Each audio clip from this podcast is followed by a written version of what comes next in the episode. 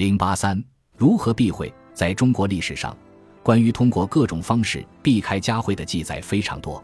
司马迁写《史记》，因复明坛，所以《史记》中把赵坛改为赵同，把李坛改为李同。《后汉书》作者范晔因其父明泰，把《后汉书·灵帝纪》中的郭泰改为郭泰。该书卷七十，正太子公业，太也应作太。东晋桓玄出任贤马时，有一个叫王臣的人来看望他，桓玄设酒招待。王臣刚吃过一种叫五蛋散的药，不能吃冷东西，贫乎取温酒来。而桓玄的父亲名温，桓玄听到“请温酒”这几个字，便当席而哭，客扫兴而去。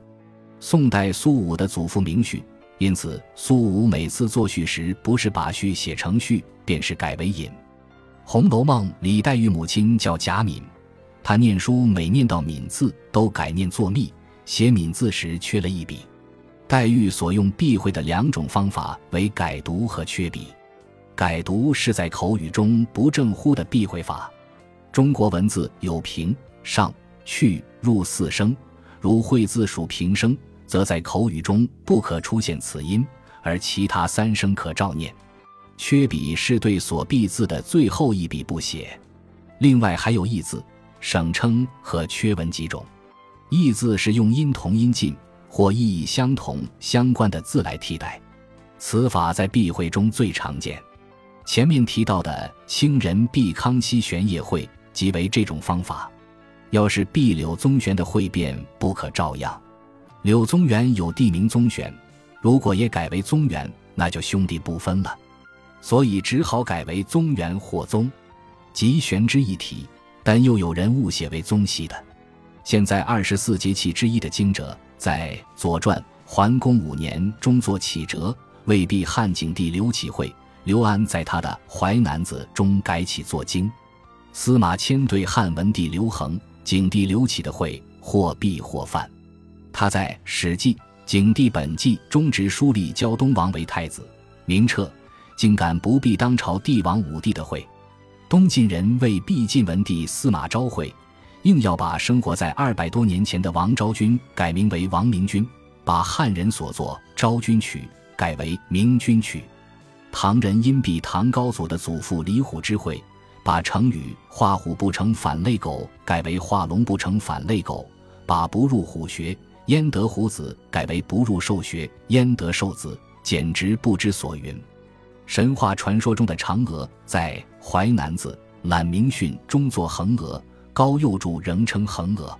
刘知几在《史通·彩传》篇中亦作横娥，但在宋孝宗赵纯熙版《文选·岳父李善注》中，横娥改作嫦娥了。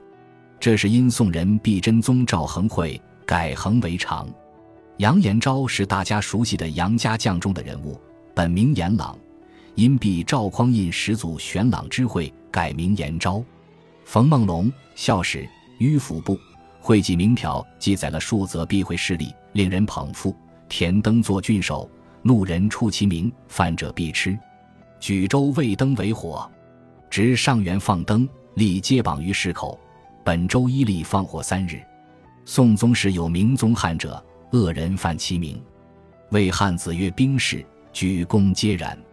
其妻公罗汉，其子受《汉书》，宫中人曰：“今日夫人赵僧，共十八大阿罗兵士，太保请官，交点兵士书。”为避讳而易地名的例子，在古籍中也屡屡可见。